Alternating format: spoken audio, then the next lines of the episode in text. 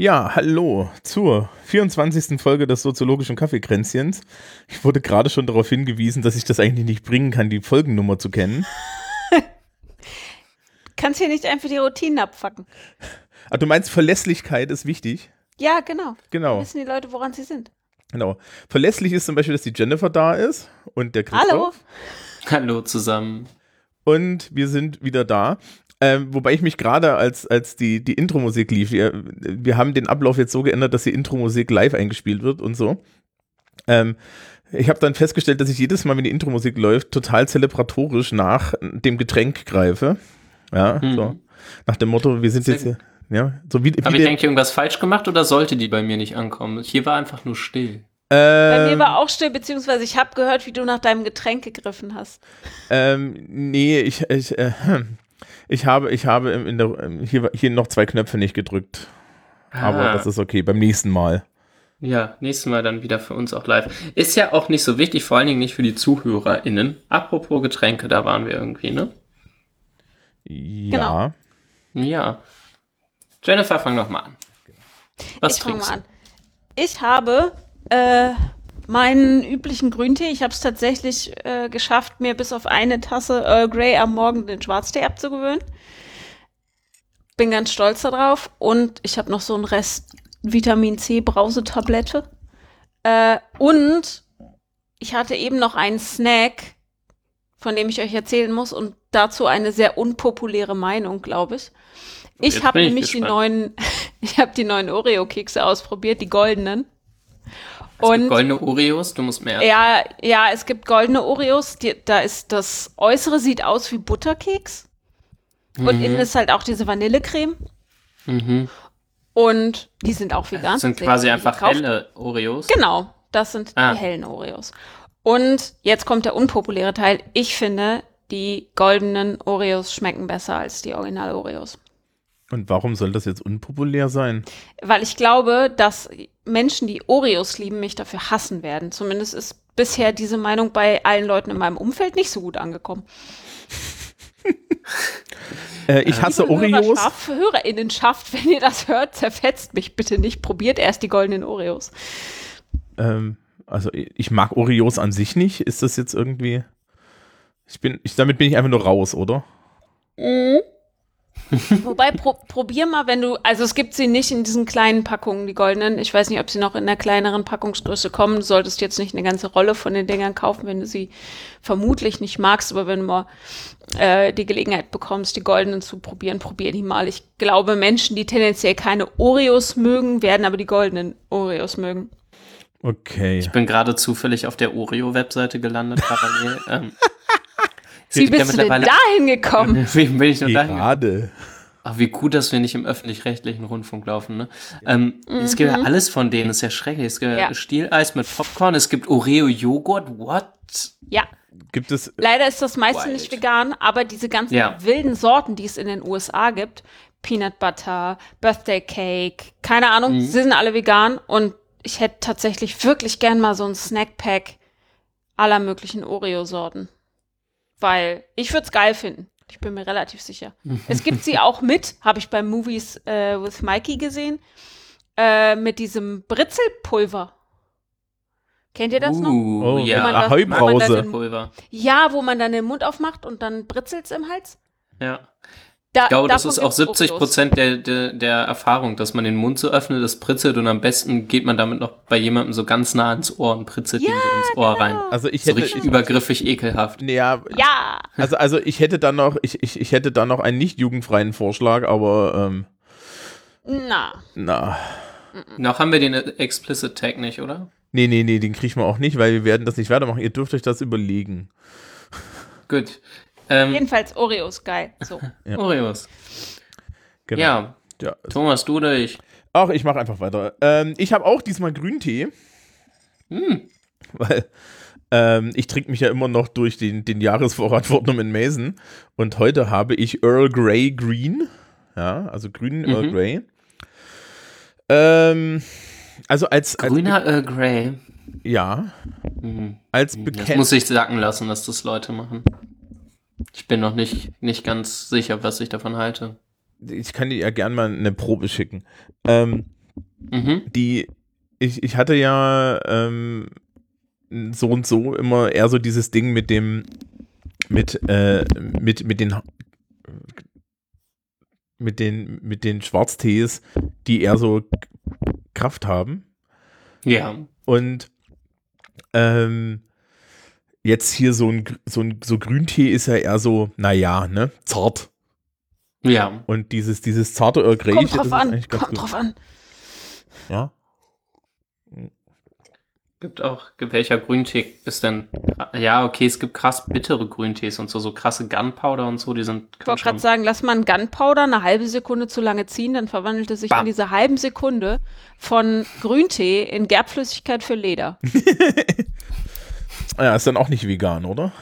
Ähm, nee, also es ist, ich, ich finde den, ich find den ganz nett. Es ist halt so, es ist ein Mhm. guter Nachmittagstee und zum Snacken und ich trinke ihn ohne Zucker.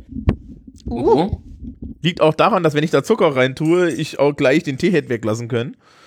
Ähm, mhm. Ja, Und gibt es Menschen, nichts die mehr, ne? Grün, Grüntee mit Zucker trinken? Also, ist das ein Ding? Mm, Ja, ich vermute schon, aber ich, auf der anderen Seite ist es vermutlich zu Recht verboten. Ich habe, In glaube so ich. Matcha Latte oder so. ja, das ist ja auch kein Grüntee. Also Matcha Latte ist wirklich das aller, allerletzte, finde ich ja. Ne? Muss ich jetzt mal hier, weiß nicht, ob das eine, hängt ein bisschen von unserer Hörerinnenschaft ab, ob das jetzt eine, eine unpopular Das ist Opinion das ist oder nicht. unpopulärer als das mit den Oreos. Boah. Ich habe mich da noch nie rangetraut, weil ich, Entschuldigung, in Grüntee gehört keine Milch. Gott, Also auch, auch kein Pflanzendrink, das ist, das geht gar nicht. Das, ähm, das, für mich geht das überhaupt Hinten nicht. auf den Fortnum Mason Dingern steht ja immer drauf, wie man das macht und da steht groß drauf und das ist für Engländer, ne? Also die, die wissen halt, mit wem sie es zu tun haben. Da steht drauf, getrunken ohne Milch ist der sehr.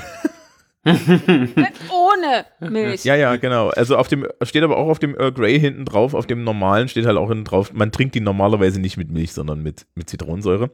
Äh, und ich habe vegane Kuhbonbons da. Oh, ich, ich sah es in anderen sozialen Netzwerken. Ja, weil ich in einem Anfall von Selfcare, und das ist Selfcare, so, eine 750 Gramm Packung vegane Kuhbonbons gekauft habe.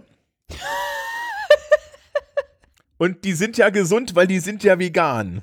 Das Quasi ist quasi Obst, Salat. Gemüse. Ja, Richtig, richtig, richtig, richtig. Es ist von, es ist von Paprika nur durch die Form zu unterscheiden. Ähm, ja, richtig, genau. Das Genau. ist es. Nee, ansonsten, an, an, ansonsten, ich habe auch nicht alle da, ja. Also ich habe nicht alle, alle, alle 750. Liebe, liebe Zuhörenden, die normale Größe sind 165 Gramm. Das kurz zur Perspektive. Aber es war halt billiger in der Menge. Ja, Ja, ja, das also das ist festgestellt. auch ökonomisch. Ich finde das Ja. nur Und nachvollziehbar. ähm, ich habe jetzt, ich hatte gestern Abend noch eine Rollenspielrunde mit sehr netten Menschen und die sind auch teilvegan gewesen und die haben die dann auch leicht eingeatmet. Das Aber wenn man sie teilen muss, würde ich auch keine kleine Packung kaufen. nee, das lohnt, das lohnt ja gar ja, nicht. ne? Also ja, es sind noch genug übrig, so ist das nicht. Wir haben aber, glaube ich, auch noch so eine 500 Gramm Packung von diesen Grizzly veganen Gummibärchen weggefressen. Und so und so und so ist derzeit mein, also, also ich bin ja erstaunt, dass ich immer noch abnehme, obwohl ich derzeit die Kalorientabelle nicht benutze und, und die ganze Zeit irgendwie so Süßkram hier rumliegen lasse. Aber ich glaube, das ist eine Gefühlssache. Also das ist irgendwie so das Ding da. Ganz geil. Ja. Und Wusstet ihr, ich bin mal wieder, ich bin gerade auf der Webseite von Kubonbon gelandet. Ähm, ähm, Ich, äh, ich weiß nicht, hab, warum habe ich, das- warum hab ich das Gefühl, dass wir Christoph das Internet wegnehmen sollten?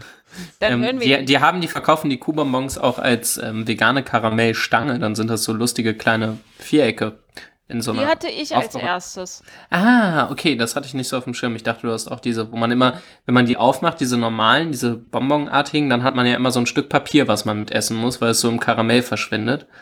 Und das könnte bei den lustig viereckigen anders sein. Bei den. Vierecken hatte ich noch nie Papier dran kleben. Ich kaufe auch immer die Stangen, weil es die bei alles vegetarisch gibt und man die, und die sind halt ziemlich günstig. Und ich esse üblicherweise keine große Tüte von diesem Zeug.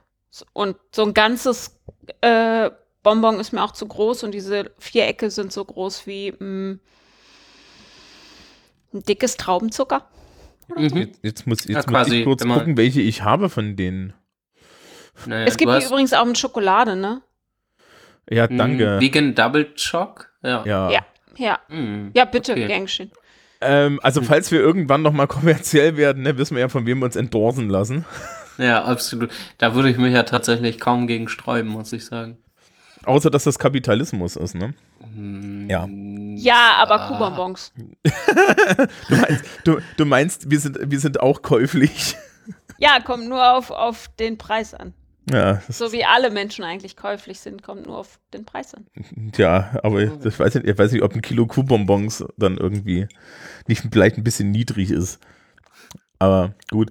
Ähm, Christoph, Ähm, ja, ich habe festgestellt, dass der komische aromatisierte Tee, der noch in der Teebox drin war, also der Beuteltee, der in der Teebox drin war vom letzten Frankreich-Urlaub, den wir da gekauft haben, gar nicht was ist, was ich total ekelhaft finde. Ich dachte, das wäre irgendwie so Schwarztee mit Minze oder so ein Ekelzeug.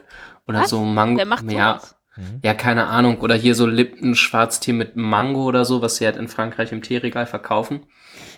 Aber es ist ähm, Schwarztee Apple Cinnamon und das ist jetzt zwar verglichen mit unaromatisierten Tees nicht meine aller, allererste Wahl, aber verkommen lassen will ich ja auch nichts und deswegen trinke ich den gerade ein bisschen. Und dazu gibt es eins, zwei, drei, sechs salzige Heringe. ja, ähm, ich habe übrigens noch Almdudler zuckerfrei. Ah, jo. Ja. Der steht hier Sehr noch rum auf dem aufgeräumten Schreibtisch. Ich bin ja in Ferien. Was, was, was man dadurch erkennt, was ich man dadurch erkennen Warum kann. habt ihr Ferien? Was ist gerade? Fasching. So Skiferien oder so ein Quatsch? nee, Fasching? Faschingsferien. Wir hängen an katholischen Feiertagen. Heute ist auch tatsächlich in halb Bayern ist so, also wir, wir, liebes Publikum, wir nehmen auf dem Faschingsdienstag auf. Das wird euch freuen, wenn es zwei Wochen später hört. Ähm, ähm, kann ich gleich noch was dazu sagen, übrigens zu dem Publikum und Vorfreude. Ähm, die und äh, Faschingsdienstag ist dann großflächig geschlossen. Ja, also haben viele Leu Läden einfach zu und so. Mhm. Finde ich total geil. Einfach Ich so. hörte Ja, meine. Bank hat da zum Beispiel zu, ist total super. Und, und, und ich wollte dann irgendwann mal Faschingsdienstag zur Bank, weil ich irgendwas erledigen wollte.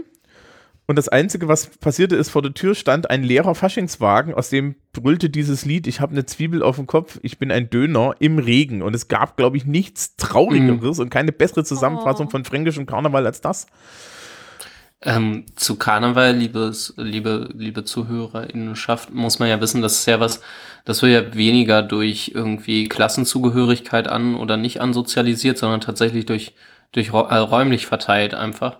Und ähm, wenn Jennifer jetzt nicht völlig anders groß geworden ist als ich und wir kommen beide aus Hannover, dann ähm, ich weiß halt noch nicht mal, was Faschingsdienstag abgeht, was Aschermittwoch ist, was Rosenmontag ist, wann was läuft. Ich habe überhaupt gar keine Ahnung von Karneval, Fasching.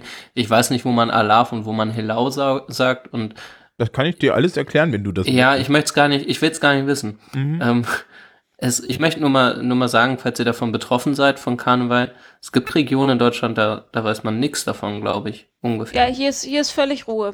Ja, ne, bei uns Also gibt ich Mhm. erinnere mich daran, dass die Kinder im Kindergarten äh, und zum Teil noch in der Grundschule sowas wie eine Faschingsparty machen. Ja, Äh, genau, Ich weiß nicht, Kindergarten ob und die jetzt Grundschule. heute noch machen. ja, ja, also das bei mir war das damals so. machen das auch. Äh, und sonst ist hier, ich war heute schon draußen in, in diesem draußen und äh, da war nix. Bis auf die üblichen äh, Spendeneintreiber war die Innenstadt so ruhig wie immer. Ja. Ich wurde nicht von verkleideten Personen belästigt. Also hier in Oberfranken gibt es Fa Fasch Fastnacht, ja.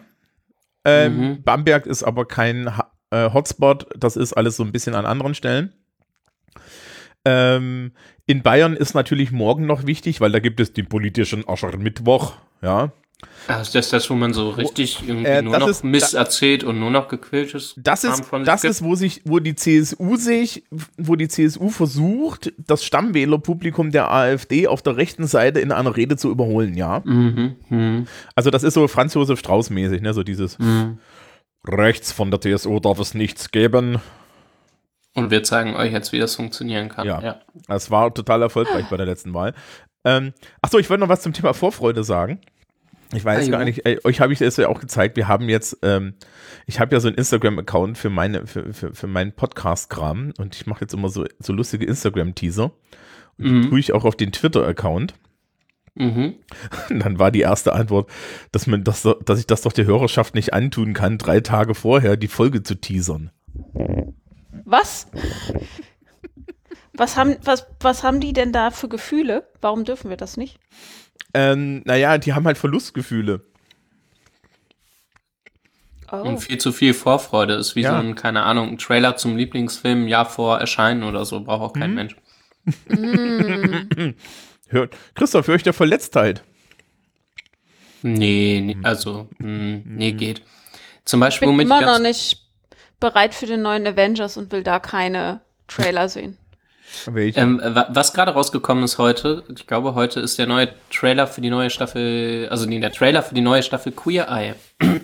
Uh, uh, Die Mitte März kommt da nämlich die neue Staffel raus. oh, das wird Darauf- lass, mich, lass, mich, darauf mich lass, lass mich raten, es sind, es sind sechs Schwule, die Leute umgestalten. Fünf. Fünf. Die Fab Five. Fab Five. Ja. So eine schöne Alliteration. Ja. Gut. Wie kriegen wir denn jetzt die, die Kurve zum Thema? Mit dem Vorschlaghammer. Ja, mit dem Vorschlaghammer. Ja. Okay, also ähm, rein. ähm, Moment. Prekarisierung, meine Damen und Herren. Wir hätten auch ein Rätsel machen können. Was ist Thomas nicht? Jennifer schon und Christoph vielleicht irgendwann. Ich, ähm, ich, ich fühle mich leicht, ganz leicht stigmatisiert. Du bist Wir auf können der das ja im Seite des Laufe- Sounds. Wie kannst du dich da stigmatisiert fühlen?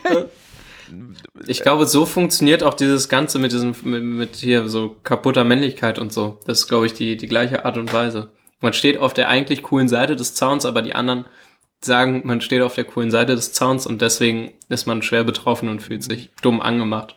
Nee, also, Also gerade das Männlichkeitsding will ich dir nicht unterstellen, Thomas.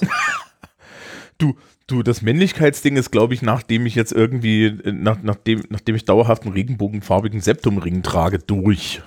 Ja. Schön. Der Willkommen in einem Podcast, in dem das Absprechen von Männlichkeit das Kompliment ist.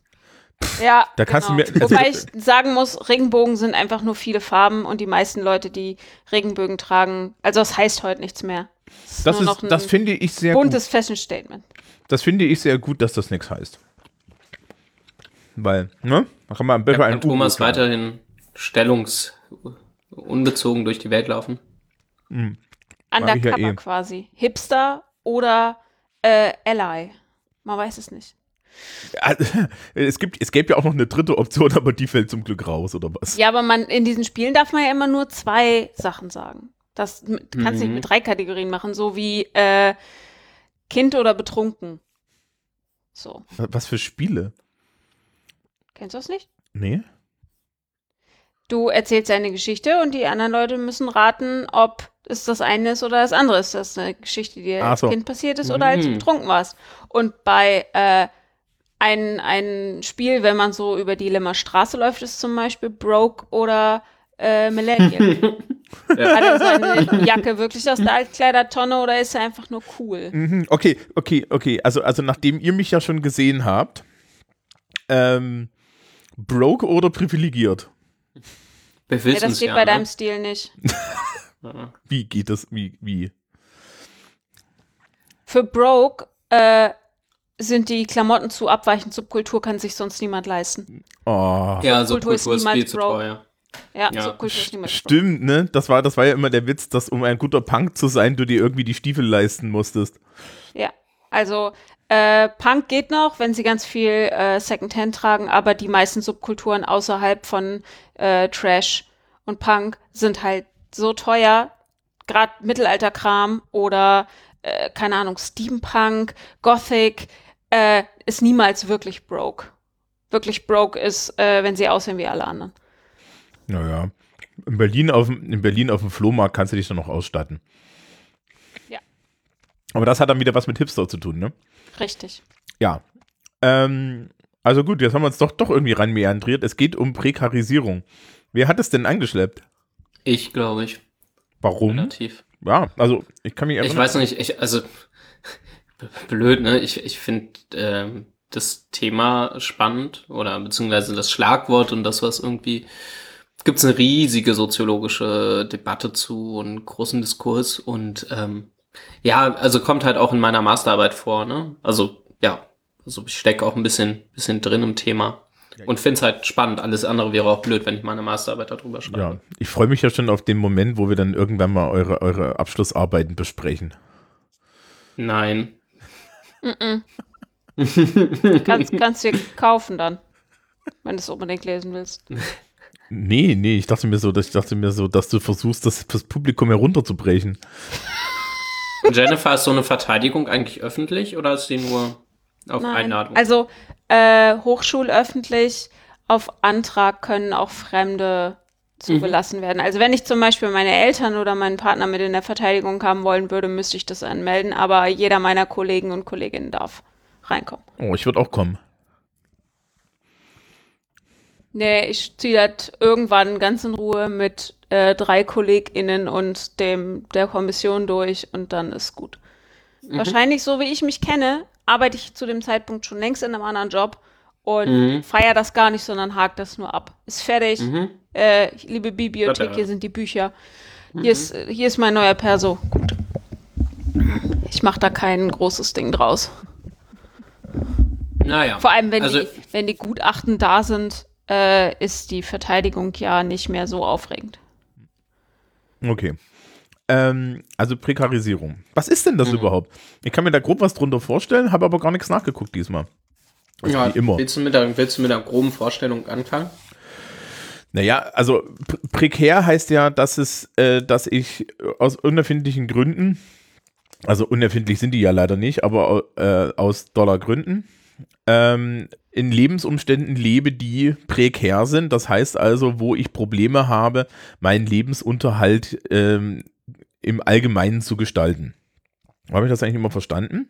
Mhm. Das gilt in Deutschland offiziell für Menschen, die ähm, Empfänger von Arbeitslosengeld 2 sind. Wobei das natürlich nicht für diese gilt, weil es gibt ja ein, ein Verwaltungsgerichtsurteil, wo drin steht, dass Menschen, die Arbeitslosengeld 2 kriegen, nicht arm sein können, weil die kriegen ja Arbeitslosengeld 2. Ähm, aber also solche, solche Menschen zum Beispiel, wobei ich glaube, das geht mittlerweile, weiß ich nicht, wo ist denn, wo ist denn bei uns die, die relative Armutsgrenze? Bei, bei 1000, oder? 1000 ist das Existenzminimum, Tagequetschte. 1200, ne? Ja, irgendwie Ja. sowas. Ja. 960 oder so waren es letztes Jahr. Hm. 960 netto. Wenn ich in der Schule gefragt werde, sage ich immer ungefähr ein Tausender. Aber arm und prekär sind ja zwei völlig unterschiedliche Dinge. Das einerseits. Mhm. Ähm, genau, und genau, ja, vor allen Dingen Arbeitslosigkeit und Prekarisierung haben, haben nicht so viel unbedingt miteinander zu tun. Also hängt immer davon ab, wen man so fragt. Aber ähm, ja. Ja, aber das ist ja, das ist also jetzt so die Alltagsbegrifflichkeit, ne? Nee, ist ja, genau, Wenn ist du ja irgendwie im Fernsehen hörst oder so, dann ist das hier so, äh, die, die Harzer. Mhm. Mhm. Ähm, aber wa- was ich, was ich an deinem, an deinem Alltagsverständnis gut fand, war den äh, Verweis darauf, seinen Alltag zu gestalten oder sowas hast du gesagt. Mhm. Ähm, also Prekarisierung, so wie ich das verstehe, so wie ich auch damit ein Stück weit arbeite, hat viel damit zu tun, ähm, dass ähm, es Gruppen von Menschen gibt, für die Zukunft immer weniger planbar wird. Also die mit dem, was sie heute haben, ihr, ihre persönliche Zukunft, ihren Horizont ähm, nicht oder nur sehr wenig gestalten können. Ähm, also wir haben, man kann sowas beobachten, wie das für immer mehr Gruppen der Gesellschaft ähm, das, was beständig war, unbeständig wird. Also das, die Sicherheiten, die man hatte, was ähm, Erwerbsarbeit vor allen Dingen anging, ähm, dass die zunehmend geringer werden und ähm, dadurch sich neue soziale Probleme auftun. Ja. Warum habe ich das Gefühl, dass du von meiner Schülerschaft redest? Mm, Hm, Weiß ich Nicht nicht. Ich, ich, ich hatte sie nicht, nicht so sehr vor Augen.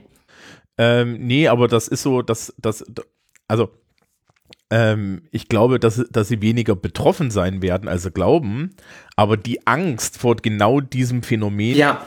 ähm, die treibt da die Menschen sehr an. Mhm.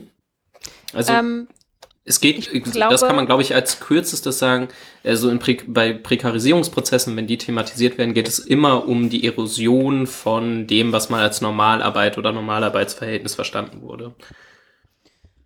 Das hätte Aber ich jetzt Jennifer, auch hast gerade angesagt. gesagt. Ja, Genau, sorry. dass wir noch zwei Begriffe brauchen, um es weniger nebulös zu gestalten. Und das Mhm. ist, was ein Normalarbeitsverhältnis ist und was eine atypische Beschäftigung ist. Sonst machen eure Erklärungen nicht so richtig Sinn. Willst du? Ähm, ja, können wir machen. Ähm, also so ein Normalarbeitsverhältnis ist das, was man früher TM unter einem normalen Arbeitsverhältnis verstanden hat. Das heißt eine unbefristete Beschäftigung und unbefristet auch in dem Sinne, dass man davon ausgehen kann, dass wenn man den Job nicht wechseln möchte, der auch da bleibt. Also ein normal, ein unbefristetes Arbeitsverhältnis, von dem man weiß, dass es jederzeit gekündigt werden kann und wird, ähm, ist kein solches Arbeitsverhältnis. Ähm, Ein Gehalt, was einem erlaubt, sein Leben zu gestalten, ähm, wenig Phasen der Arbeitslosigkeit, also von Ausbildungsende bis Renteneintritt quasi beschäftigt. Mhm. Und habe ich irgendwas vergessen? Für Man normale kann mit einem guten Normalarbeitsverhältnis, weil das ein sehr, also die, das, das, die ganze Debatte um Prekarisierung ist zumindest in den Anfangsphasen lange ist sie mit so einem normalen Arbeitsbegriff in die Welt gegangen, der sehr männlich geprägt ist, also der von einem männlichen Arbeitsmodell ausgeht. Ähm, von daher war Normalarbeitsverhältnis, zumindest so wie ich es verstehe, lange auch ein Verhältnis, Arbeitsverhältnis, mit dem man eine ganze Familie ernähren kann. Und das wurde dann natürlich als Erwerbsarbeit häufig vom Mann geleistet. Ähm, Ähm, Genau, aber es gab auch äh, Normalarbeitsverhältnisse für Frauen. Aber genau, Ja. ich glaube. Die Das Definition wichtig. lässt das tatsächlich aus. Und ich habe tatsächlich was verge vergessen, nämlich, äh, also die Kriterien für ein Normalarbeitsverhältnis sind dauerhafte Vollzeitbeschäftigung, ein unbefristetes Beschäftigungsverhältnis, regelmäßige monatliche und subsidienzsichernde Vergütung, das ist das, was du meintest mit dem Mhm. äh, Ernähren, Möglichkeit zur kollektiven Interessenvertretung durch Betriebsrat und Gewerkschaft, da sollten wir vielleicht auch nochmal drauf kommen, dass das so ein großer Punkt ist, warum prekär, prekär ist. Identität von Arbeits- und Beschäftigungsverhältnis und vollständige Integration in die sozialen Sicherungssysteme. Das ist auch noch ein wichtiger Punkt, weshalb man Magst sehr du viel das Geld mal verdienen kurz kann. für unsere HörerInnenschaft noch mal ein bisschen in. Wollte ich gerade. Ah ja, super, okay. Gut. Das war der sorry. Satzanfang. Sorry. ähm, Einkommen, die Höhe des Einkommens hat nichts mit prekär oder nicht prekär zu tun und nichts mit atypisch oder Normalarbeitsverhältnis. Ähm, und das ist besonders wichtig, dieser letzte Punkt, vollständige Integration in die sozialen Sicherungssysteme. Freiberufler zum Beispiel, Solo-Selbstständige und teilweise auch Leiharbeiter sind nicht immer vollständig in das soziale Sicherungssystem integriert. Ähm, vollständig heißt hier, dass, und das ist das Problem mit ganz vielen Leiharbeits-, Teil, Teilzeitarbeits- etc. Verhältnissen, ähm, man baut sich ja mit so einem Renten, mit so einer Rentenversicherung über die Jahre gewisse Rentenpunkte auf, die später in eine Rente umgerechnet werden. Wenn ich immer prekär beschäftigt bin, heißt äh, so On- und Off-Arbeitsverträge, mal habe ich Arbeit, mal habe ich keine. Ähm, und wenn ich Arbeit habe, ist die nicht besonders gut vergütet.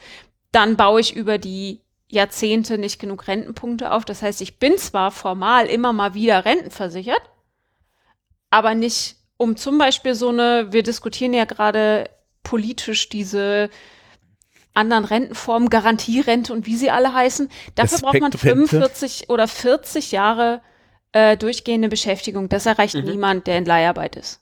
Niemand jemals so. Ähm, Also das wären so die Punkte, die Normalarbeitsverhältnisse ausmachen. Und ähm, wir haben ja gerade gesagt, äh, dass befristete Beschäftigung prekäre Beschäftigungsverhältnisse sind. Das stimmt nicht ganz, weil ähm, die, die, das Prekariat macht noch was anderes aus. Es gibt nämlich auch das atypische Beschäftigungsverhältnis. Und das sind Leiharbeit, Zeitarbeit, Minijobs, Teilzeitbeschäftigung und besch- ähm, be befristete Beschäftigungsverhältnisse. Die müssen nicht prekär sein per se. Sie sind es, wenn dieser Unsicherheitsfaktor dazukommt. Mhm.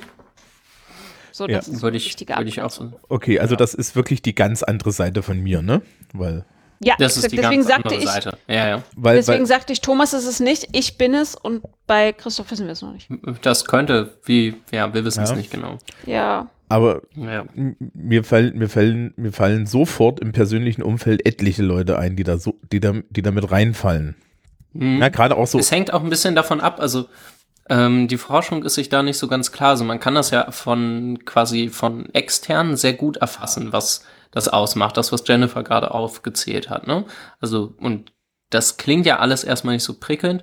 Worüber wir noch nicht so viel wissen tatsächlich, ist, ähm, wie die Selbstwahrnehmung der Person, die davon betroffen ist, so sind. Mm, Also das, das ist einfach noch nicht so optimal erforscht. Da gibt's so Leute, die da irgendwie sehr performant mit umgehen und ne, so die klassischen Leute, die sich so richtig durchbeißen und sich nicht unterkriegen lassen.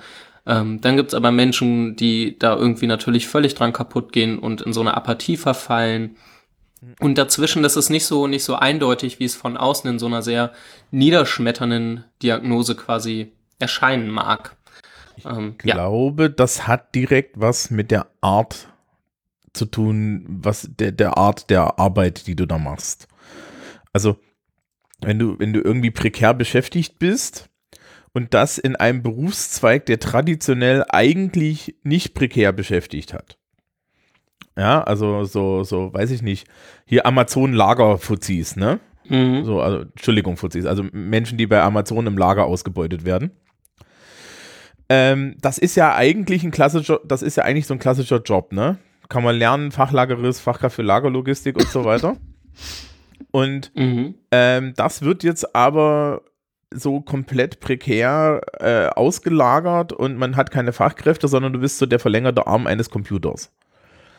Und äh, ich glaube, das führt eher zu, zu, zu so einer Selbstaufgabe, ja, ähm, weil auch der Job entsprechend sinnlos ist, während ähm, Jennifer hat ja vorhin schon die Freiberufler und solche Leute genannt Mhm. ich mir da wieder vorstellen kann, also äh, mir kommen da jetzt so, so weißt du, so, so, so Fotografen und so Leute, ne? Mhm. Ähm, dass bei denen das eher so ist, dass das als Bonus wahrgenommen wird. Ne? Dass ich da also meinen Gestaltungsspielraum habe. Wahlweise das. Und es, ich glaube, es hat also die, die Selbstwahrnehmung ähm, hat, glaube ich, auch viel damit zu tun, inwiefern du weißt, was auf dich zukommt. Ähm, wenn du dich dafür entscheidest, Fotograf, Fotografin zu werden, ich hatte das vor Jahr und Tag auch mal überlegt, ähm, ist relativ zügig klar, wie deine Arbeitsrealität aussehen wird. Ähm, und zwar selten fest angestellt und super entlohnt, plus du kannst trotzdem machen, was du willst.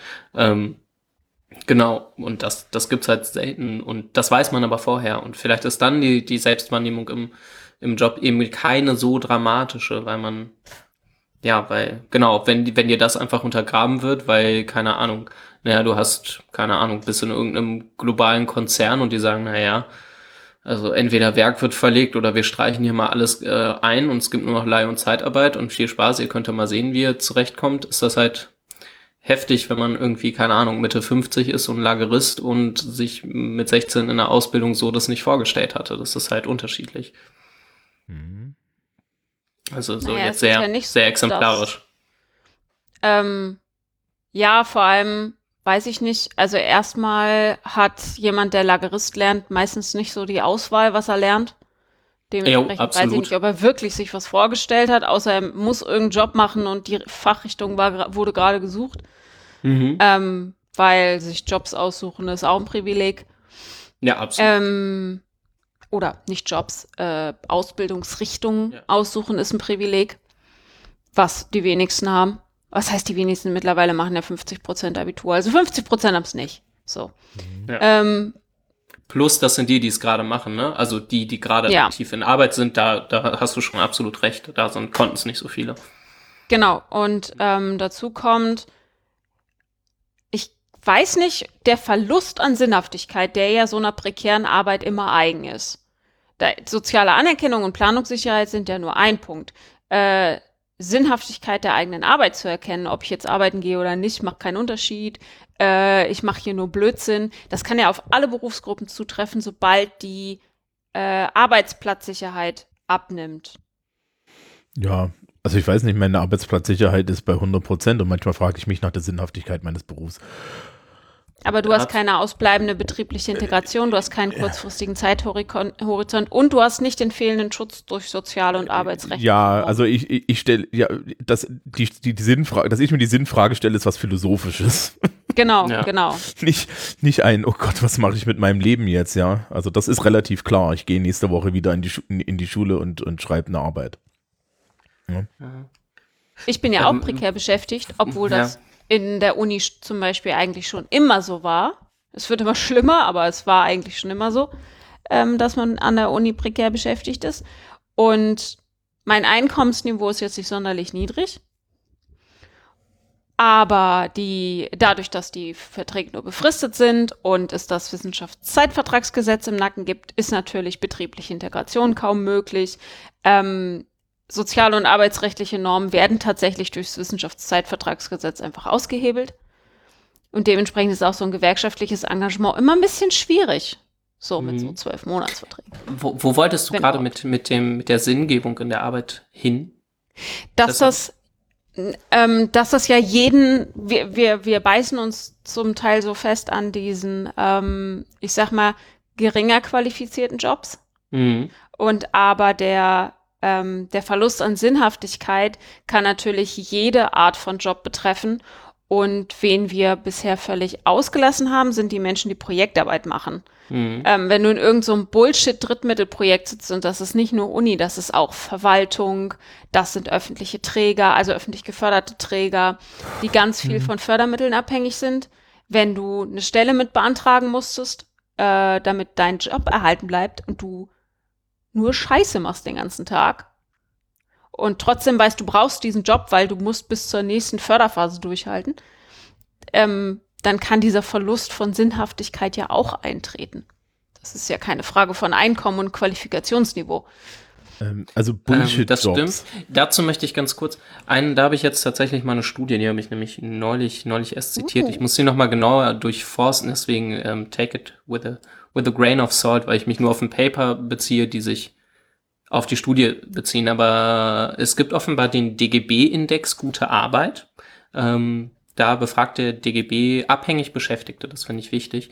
Ähm, Und da haben sich immerhin 2014 noch 87 Prozent der Befragten zum Beispiel äh, so geäußert, dass sie sich in hohem oder sehr hohem Maße mit ihrer Arbeit identifizieren. Und immerhin ähm, sie haben so knapp über 70 Prozent angegeben, dass sie das Gefühl haben, einen Beitrag zur Gesellschaft zu leisten. Also man kann dann darüber streiten, ob das jetzt viel oder wenig ist, wenn 30 Prozent es nicht sagen. Ähm, aber ich fand es zumindest mal ganz spannend, weil es dazu eben Zahlen gibt, wo so eine Selbstwahrnehmung ein bisschen abgefragt wird. Das, das fand ich ganz interessant. Und 2014 ist jetzt zumindest noch mal nicht ewig her. Ähm, genau, kann ich ja mal in die Show Notes verlinken. Ähm, was ich glaube, was ich bei gerade muss ich jetzt doch noch mal auf auf nicht die hochqualifizierten eingehen, die sicherlich auch prekär ähm, beschäftigt sind. Ähm, was ich schon spannend finde, ist, dass man gerade ähm, bei sehr schlecht entlohnten ähm, Settings, die irgendwie massiv abhängig beschäftigt und keine Ahnung, so Unternehmer oder was auch immer, was ja irgendwie spannend ist, dass die Leute der Arbeit trotzdem noch nachgehen. Also ich glaube, ähm, diese, diese Resignation gibt's gerade in dem Bereich der Pre äh, Prekarisierungstendenzen halt gar nicht so, gar nicht so extrem vielleicht, weil die Leute gehen ja immerhin hin, so, so scheiße wie die Arbeitsverhältnisse sind, ähm, so dass äh, sich darauf einzulassen, ich, also die Leute tun alles Mögliche, bevor sie gar nichts mehr tun, weil das wirklich komplett sinnentleert ist. Das hat aber Also man macht, glaube ich, und ich finde, dafür gibt es total gute Argumente und gute Gründe und ich finde das absolut nachvollziehbar, aber ich finde wichtig, das, das deutlich zu machen. ja, das hat aber auch ein bisschen natürlich was damit zu tun, welche Vorstellungen die Menschen davon haben, wie ihre Arbeit, wie ihr Arbeitsleben aussieht. Ja, also wenn du irgendwie im, im niedrig qualifizierten Bereich äh, durch so eine Mittelschulkarriere mit Ausbildung durchgegangen bist, dann äh, besteht deine Realität ja eigentlich aus, aus, aus dieser Idee, naja, ich bin jetzt hier halt irgendwie Einzelhandelskauffrau, Einzelhandelskaufmann oder sowas. Mhm. Ja. Und ähm, da, da, da, da gibt es auch so ein gewisses, so ein gewisses, so einen gewissen Habitus da hinten drin. Ne? Also es, es gibt, es gibt ja auch so die Sache, dass, dass Menschen mit äh, Mittelschulhintergrund gerne mal so intellektuellen Typen wie uns vorwerfen, dass wir ja gar nicht arbeiten, weil wir quatschen ja nur. Ne? Mhm. Also so die Handwerklichkeit äh, versus äh, Intellektualität oder so und da würde ich schon sagen, naja, die, die, die Leute kennen das gar nicht anders, ja. Ich sehe das bei mir an der Schule immer, wir sind ja die, die, die Schulart, die so diesen Übergang schafft. Mhm. Und du merkst dann die- gerade den Menschen mit dem Mittelschulhintergrund an, insbesondere an der beruflichen, äh, an der Berufsoberschule, wo die schon eine Berufsausbildung haben, ähm, dass die sich teilweise sehr schwer von, also, also vom, vom Habitus einfach nicht davon von lösen können, ähm, da so ein, so, ein, so, ein, so, ein, so ein Praktiker zu sein und vor allen Dingen dann auch nicht das, äh, dann auch erstmal nicht annehmen können, okay, ich mache jetzt hier was, was total Abstraktes, aber dieses to total Abstrakte ist höherwertig.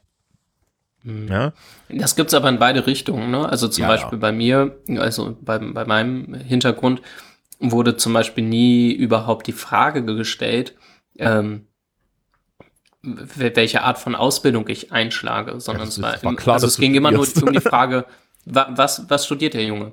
Und sowohl in der Familie als auch unter FreundInnen als auch an der Schule. Also auch bei uns an der Schule wurde halt nie, es wurden verschiedene Möglichkeiten des Studiums irgendwie diskutiert, aber uns wurde nie gesagt, übrigens, also wenn ihr darauf keinen Bock habt, ne, also so ein, so ein Ausbildungsberuf spricht überhaupt gar nichts gegen. Nie im Leben wurde immer nur drüber gesprochen, das sind die Studienwege, die es so gibt. ja na, ich kenne Naja, wäre ja auch im, im Hinblick auf Sicherung des eigenen Status und den Status des Kindes unglaublich dämlich ja. in unserer Gesellschaft. Wo, wobei auf der anderen Seite äh, Ja. auch die, die, die unteren Statusgruppen dann wieder äh, ein eigenes Prestige da haben, ne? Also ich wollte gerade sagen, also ob ich mit meiner Soziologie jetzt so viel gesicherter dastehe als ein ordentlicher Meister im Handwerk, Nee, er nicht. meh. Also Sozialprestigemäßig schon und deine Arbeitslosenquote wird immer im Schnitt deiner Gruppe wird immer niedriger sein als die. ja, und das, also es ist, ja, wie- es ist doch nicht Einkommen, wir wissen es doch. Es ist doch Habitus, es ist doch Sozialprestige, Mhm. es ist soziales Kapital. Also du stehst immer besser da als ein Handwerksmeister. Ja, obwohl der Handwerksmeister im Zweifel das am, äh, am Ende des, der, der Zeit mehr, mehr Kohle gemacht hat als du. Wahrscheinlich. Also kommt drauf an, in welchem äh, Kontext man sich bewegt, aber ich verdiene mehr als ein Handwerksmeister. Also außer sie sind selbstständig am eigenes Unternehmen dann natürlich schon. Ja, aber Ja. angestellte Meister verdienen nicht mehr. ja, okay, angestellt. genau, Ja, ne? ja, ja, das. Äh, Ja, Genau. wie, wie, wie, du kannst dich Wie nicht mit viele Eigenständige, ja, ja. Ja. Ähm, was ich sagen wollte, bei uns im Institut merkt man es auch, wenn die in unserem speziellen Studiengang äh, kommen die ja meistens an mit äh, Lehre und einem Meister oder Lehre plus Berufserfahrung. Und bei uns absolvieren sie dann ja ein Studium und sie sind auf dem Weg, äh, Lehrkraft zu werden. Und dann ist das ein ziemlicher Anpassungsvorgang bei denen, äh, von diesem intellektuellen Bashing auf einmal einer zu werden. Mhm. Also da, da ist richtig was am Rumoren, in, im, in, zumindest noch im Bachelor, im Master haben sie es dann meist hinter sich. Aber so, das ist, das ist Arbeit. Also ich kenne das Sie ja auch noch. inneren Zerrissen, Zer Zerrissenheit äh, Didier Eribon. Ja, da, dies habe ich ja jetzt schon das zweite Mal mit einem Seminar gelesen Ja. und die haben da ganz schön dran zu knabbern. Mhm. So. Das glaube ich gerne. Dazu sei kurz angemerkt, also Eribon, äh, französischer äh, Intellektueller und Soziologe und irgendwie eng verbandelt mit auch so, so Foucault oder Bourdieu, ich vergesse es immer mit Bourdieu, ne? Ähm, er war mit und, Bourdieu befreundet, aber Ja, mit Bourdieu. Foucault. Ja. Und genau, also seiner, sein, ko- kommt aus der französischen Provinz und hat ein Buch geschrieben, was vor ein paar Jahren hier in Deutschland groß geworden ist, als die AfD so, so groß geworden ist, ähm, weil er darüber schreibt, wie er eben aus der ja, französischen Provinz nach Paris ähm, geht als, als eben ja, Studierender ähm, noch dazu homosexuell, das ist für ihn auch ein, auch ein wichtiges, großes Thema. Und seine Eltern sich eben dem Front National, der ja jetzt irgendwie anders heißt, zuwenden und Ja, heißen über die. Zerrissenheit zwischen irgendwie Herkunft und ähm, dem intellektuellen Dasein schreibt er eben. Ich habe es Ja. mir in die Show Notes gepackt. Ja, sehr gut. ja, Thomas, hab, du hast was gesagt. Was ja, ja, also äh, Front National heißen immer noch Front National. äh, okay, aber es gibt jetzt dieses andere, die anders heißen, wie auch immer. Ähm, ja, ich hatte, ich hatte, äh, ich habe ja dieses, diese, diesen Effekt auch mit, mit, mit, meinem, mit meinem ostdeutschen Hintergrund, ne? Also das ist auch so ein bisschen so, dass du, ja, und da, da ist ja tatsächlich auch noch so ein Kulturbruch immer drin, ne? ne? Dieses, dieses, äh, naja, du bist ja, du bist ja jetzt ein Bessie. Ah, oh, ah, das. Kann man das Bessie Vorwurf. werden? Das habe ich mich gerade auch gefragt. Ähm, Nur ein Vorwurf oder kann man tatsächlich Wessi werden? Mm, Das, ist, äh, das beschäftigt mich schon länger, die Frage. Äh, ja, kann man, weil ähm, du, das ist eine Habitusänderung. Das ist eine, eine, eine, das ist eine Habitusänderung. Zum Beispiel, äh, wenn du, wenn du weggehst von, von so formularischen äh, äh, Osto DDR-Bevölkerungseinheitshomogenitätsvorstellungen, ja, und zum Beispiel so eine, äh, so eine, so eine gesellschaftliche Differenzierung akzeptierst, ne, in Schichten und so. Ja, oder, oder zum Beispiel Freiheitlichkeit gegenüber Gleichheit verteidigst. Oh, ah ja. Ja, also, also das ist, äh, oder, oder zum Beispiel halt diese, diese ostdeutsche Form des Feminismus, also diese, diese, diese, diese, diese ne, DDR-Feminismus hatte ja das Ziel der Arbeitsfähigkeit der Frau im Blick Mhm. und führte dann dazu, dass Frauen darauf stolz waren, eine Doppelbelastung die ganze Zeit aushalten zu müssen, während Männer das nicht mussten. Also es ist, es ist, ist ja diese, diese, diese Art von Feminismus, ja, die sagt, ich muss als, äh, ich, ich, ich leiste als Frau 200 Prozent und deswegen bin ich, bin ich genauso gut wie Bin die ich- Männer. Ja. So, was da so ein bisschen dahinter steckt. Ähm, Das mag in der DDR übrigens krasser gewesen sein, ist aber mittlerweile natürlich auch äh, im Rest der Welt quasi angekommen. Also, ja. Wer dazu. naja, wer da, da war Staatsräson. Ne? Ja, genau, da war Staatsräson, aber wir haben es ja jetzt auch hier internalisiert. Wer, ähm, wer sich dafür interessiert, die doppelte Vergesellschaftung der Frau ist ein sehr bekannter Text, den man auch so findet, der halbwegs lesbar ist von Regina Becker-Schmidt. Den können wir auch mal Ja. in die Shownotes packen. Genau, und wenn du, wenn du halt, wenn du halt äh, so, so frei, solche Ideen vertrittst, dann wirst du irgendwie zum, zum Wessi. Aber wir heben uns das mal für die immer wieder angekündigte Sendung zum Thema Ostdeutschland auf. Okay, dass man Wessi werden äh, konnte, kann, wu- wusste ich nicht so. Also genau. ich habe, ich, ich habe in den letzten 20 Jahren, die ich in, in Bayern wohne und studiert habe und ähnliches, wurde mir mehrfach von allen möglichen Seiten an den Kopf geworfen, dass ich ja zum Beispiel westdeutsch verseucht bin und so weiter. Ja, und das tatsächlich als Westdeutsch Kampf verseucht, geil. Mhm. Ja. Wobei ich sagen muss, in meiner, also dieses Ost-West-Ding ist, ist, ja, es ist da, ne? Ich bin ja, Ähm. bin ja Westdeutsch bis zum Umfallen. Es, es gab jetzt letztens eine Studie, das können wir noch kurz anführen, ich suche die Mhm. auch raus, ähm, wo, wo, wo die Nachwendegeneration, das bin nicht wirklich ich, das sind so die ein Stückchen hinter mir, gefragt wurde, äh, ähm, im Osten und im Westen, wie sehr sie sich als Ost- und Westdeutsche glauben. Und 22 Prozent der Ostdeutschen sehen sich primär noch als Ostdeutsche. Und nicht als 22? Deutsche. Na? Also Mhm.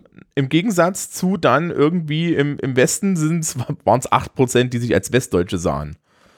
Ach, Ja. guckt, so wenig nur. Ja, weil, ähm, naja, dein, es- wie gesagt, wir machen mal irgendwann eine Ostdeutschland-Folge, aber Mhm. äh, die, du hast als westdeutsche Person, ja, ähm, Jennifer ist jetzt nicht so viel jünger als ich, ähm, Ostdeu die Wende hat deine Biografie nicht zerbrochen, meine schon. Mhm. Und ich bin Biogra und ich habe biografische Gewinne davon getragen, noch und nöcher. Denn eins ist klar, ja, das, was ich heute mache, inklusive der Bezahlung und auf dem Niveau und so weiter und so fort und ne, hätte ich nicht in der DDR machen können. Ja, und es gab aber viel, es gibt aber viele Leute, die haben halt aus diesem Biografiebruch eben nichts mitgenommen. Sondern ganz im Ja. Gegenteil. Das sind übrigens auch die, die heutzutage, und dann äh, schlagen wir den Bogen jetzt wieder zurück, äh, zuhauf in Ostdeutschland in prekären Verhältnissen sitzen. Ja. Weil an du denen wurde das ja ausprobiert.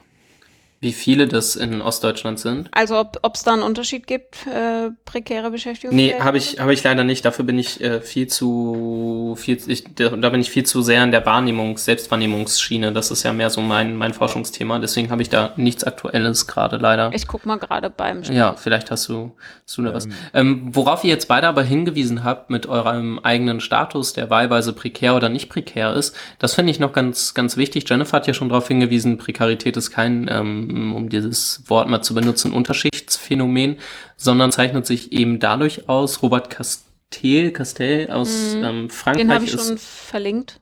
hast schon verlinkt, ist einer der, der das Thema wieder richtig groß gemacht hat oder es wieder aufgenommen hat. Ähm, mit einer Studie, die heißt Die Metamorphose der sozialen Frage, wo er eben nachzeichnet, ähm, wie man, ähm, ja, wie die, wie die soziale Frage, ähm, wie man mit Armut, Prekarität und so weiter umgeht, sich über Jahrhunderte, also es ist eine historische Studie, äh, ausgehend vom Mittelalter, verändert hat. Ähm, und er macht dann da in dem Kontext ein Zonenmodell auf. Ähm, gibt's gibt's drei äh, Zonen, drei Lagen und ähm, er will darauf hinaus, dass Prekarität als ähm, ja quasi Phänomen sozialer Ungleichheit ist. Eins ist, das quer zu bestehenden Schichtungs- ähm, oder Klassenverhältnissen liegt. Also ähm, Prekarität ist überall, ist so, ein, so eine Flugschrift quasi mehr oder minder so eine Brandrede von äh, Bourdieu auch, ähm, die eben sagt, okay, Prekarität, also das unsicher werden von den Erwerbsarbeitsverhältnissen ist was, was alle betrifft. Das ähm, trifft nicht mehr nur die, die unteren Schichten der Gesellschaft, sondern eben gerade auch die Mitte der Gesellschaft und lässt auch da alles unsicher werden. Ähm, ja, genau. Ähm, Da, da, ja, da wäre jetzt meine Frage. Der Begriff bitte. prekär impliziert ja, dass das schlecht ist. ja, schon. Ist es das? Ich meine, also ne, uns wird ja irgendwie auf, also zu, immerhin so, so ich kenne mich ja so ein bisschen in dieser Berliner Hipster-Bubble aus, ne? Die erzählen sich ja alle Mein gegenseitig. Beileid. Mhm. Ja, also die, da, Ja. wenn du durch den Prenzlauer Berg läufst, laufen ja diese ganzen Hipster-Menschen rum. Ja, und Mhm. ähm, die haben alle das nächste Projekt im Rohr und so weiter und so fort. Mhm. Und ähm, das, das scheint ja irgendwie, das scheint ja irgendwie modern zu sein und Menschen mit meinem, ja, äh, Berufsfaden, ich bin ja eigentlich ein Langweiler. Gleichzeitig erlebe ich aber auch, wie unheimlich viel äh, und durchaus berechtigten Neid ich krieg. Ja, also Mhm. ich, ich laufe ja jetzt nicht durch die Gegend und trage mein Beamtentum Tum mit, mit, mit, mit goldenen, mit, äh, mit so einem goldenen Stab vor mir her, sondern sehe das ja alles eher etwas ironisch und als biografischen Zufall.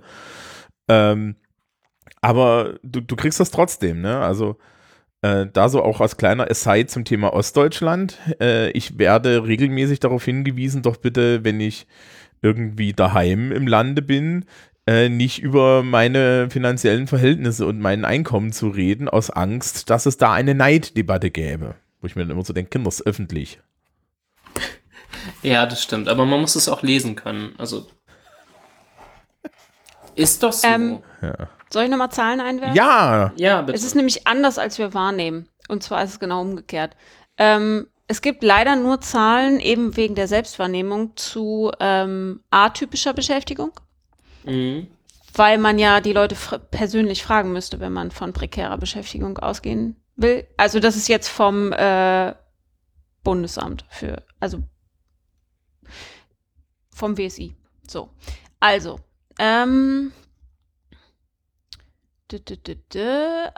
Die äh, atypisch, atypische Beschäftigung ist in den westdeutschen Flächenländern am weit, weitesten verbreitet, nämlich in Schleswig-Holstein mit 43 Prozent, gefolgt von Rheinland-Pfalz und Niedersachsen, auch mit beide über 40 Prozent.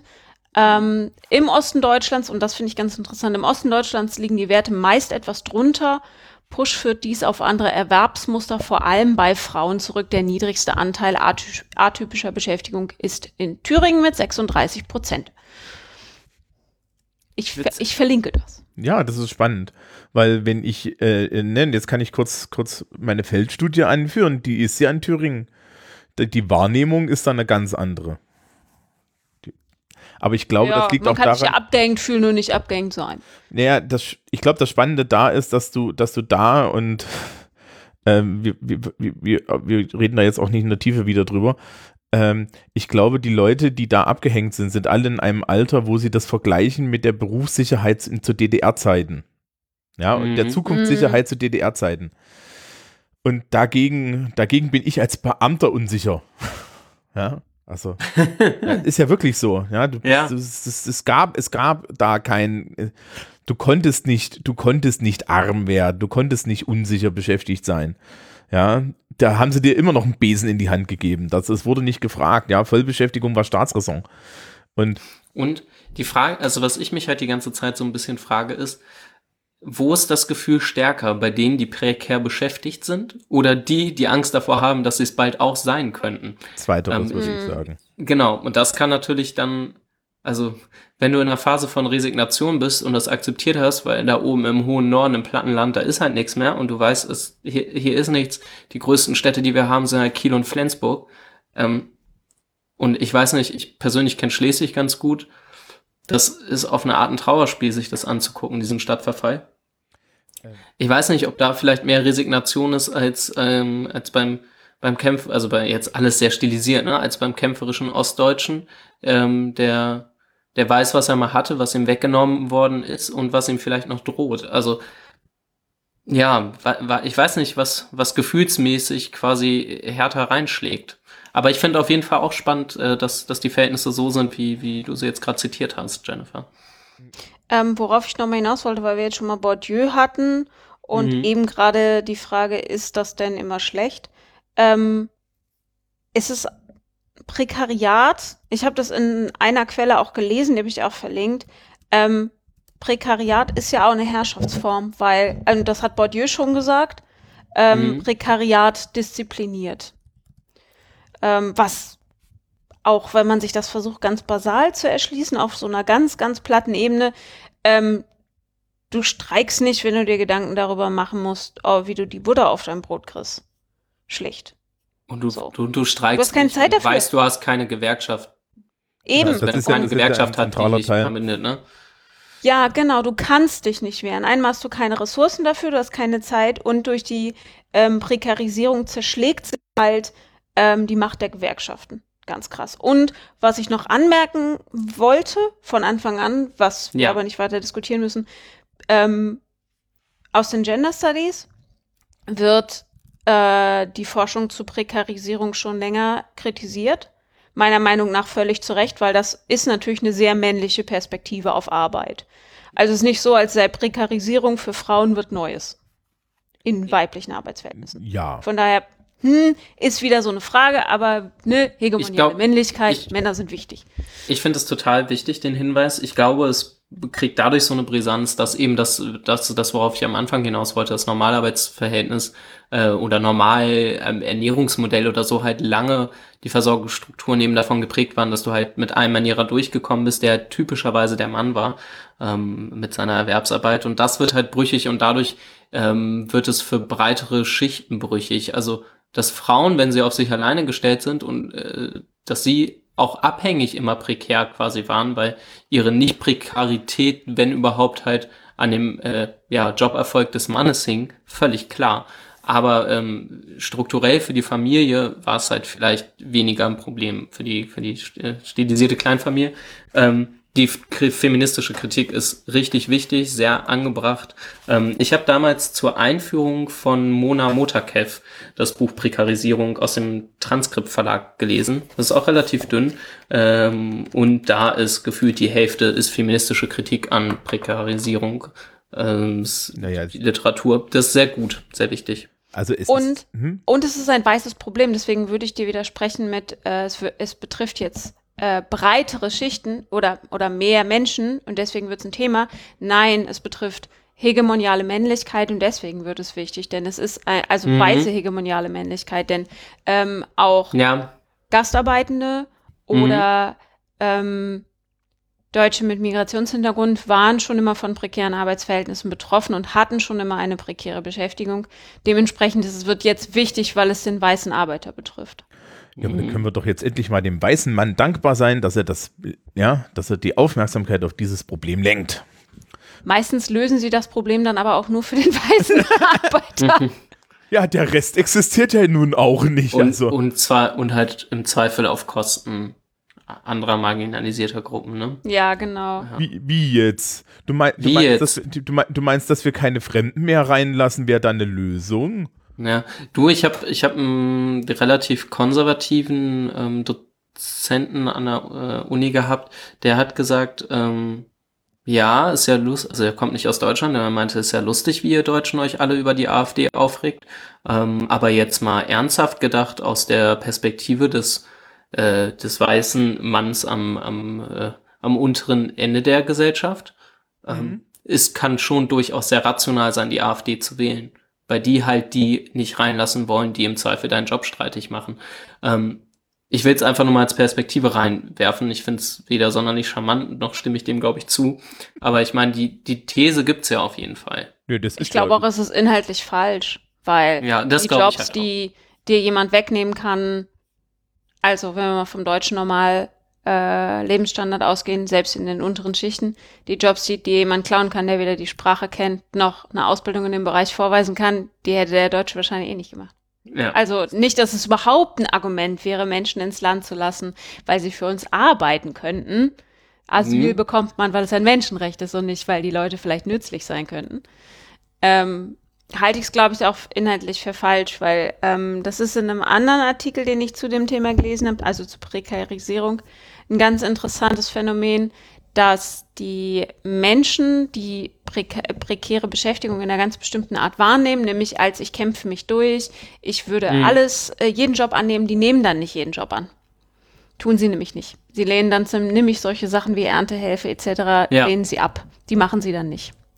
Was aber nicht daran liegt, dass sie sich zu schade sind, sondern weil solche Jobs mit einem so großen Risiko verbunden sind, dass die ähm, Sozialhilfe sicherer ist. Also zu prekärer Beschäftigung gehört, gehört auch im Zweifel keinen Job anzunehmen, weil es ähm, Sicherheiten wegnimmt, weil es äh, in die Armut stürzt. Also es kann tatsächlich schädlich sein für dich zu arbeiten in Deutschland. Ja, absolut. Das kann Ja, ein das ist ja- großes Problem sein. Ich wollte noch mal auf eine Sache raus. Jennifer, du hast es gerade äh, schon mal schon mal benutzt, das Wort. Es gibt ja, genau, es gibt einmal den, den Begriff Prekarisierung. Das ist ja mehr so ein, ein prozesshafter Begriff, der sagt, okay, Prekarisierung ist ein Prozess, der stattfindet. Dann gibt's ähm, das Wort Prekarität, was eben eine- Zustandsbeschreibung quasi mehr oder minder darstellt. Und dann gibt's als drittes noch das Prekariat, was ja quasi in Anlehnung an, an den Begriff des Proletariats irgendwie verwendet wird. Und da wollte ich noch mal ganz kurz drüber sprechen. Da gibt's verschiedene ähm, ja, Meinung darüber, ob der Begriff jetzt zulässig ist oder nicht. Ich weiß nicht, wie ihr dazu steht. Ich finde ihn durchaus ein bisschen schwierig, weil ähm, Prekariat als Begriff irgendwie unterstellt, so wie das Proletariat, dass wir es mit einer neuen gesellschaftlichen Gruppe zu tun haben, die man irgendwie mehr oder minder homogen konstruieren kann. Und ich würde sagen, Prekarisierungsprozesse zeichnen sich eben dadurch aus, dass sie äh, Menschengruppen sehr heterogen treffen und dass es eben kein gemeinsames